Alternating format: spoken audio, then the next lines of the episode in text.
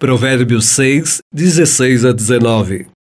Existem sete coisas que o Senhor Deus detesta e que não pode tolerar: o olhar orgulhoso, a língua mentirosa, mãos que matam gente inocente, a mente que faz planos perversos, pés que se apressam para fazer o mal, a testemunha falsa que diz mentiras e a pessoa que provoca brigas entre amigos.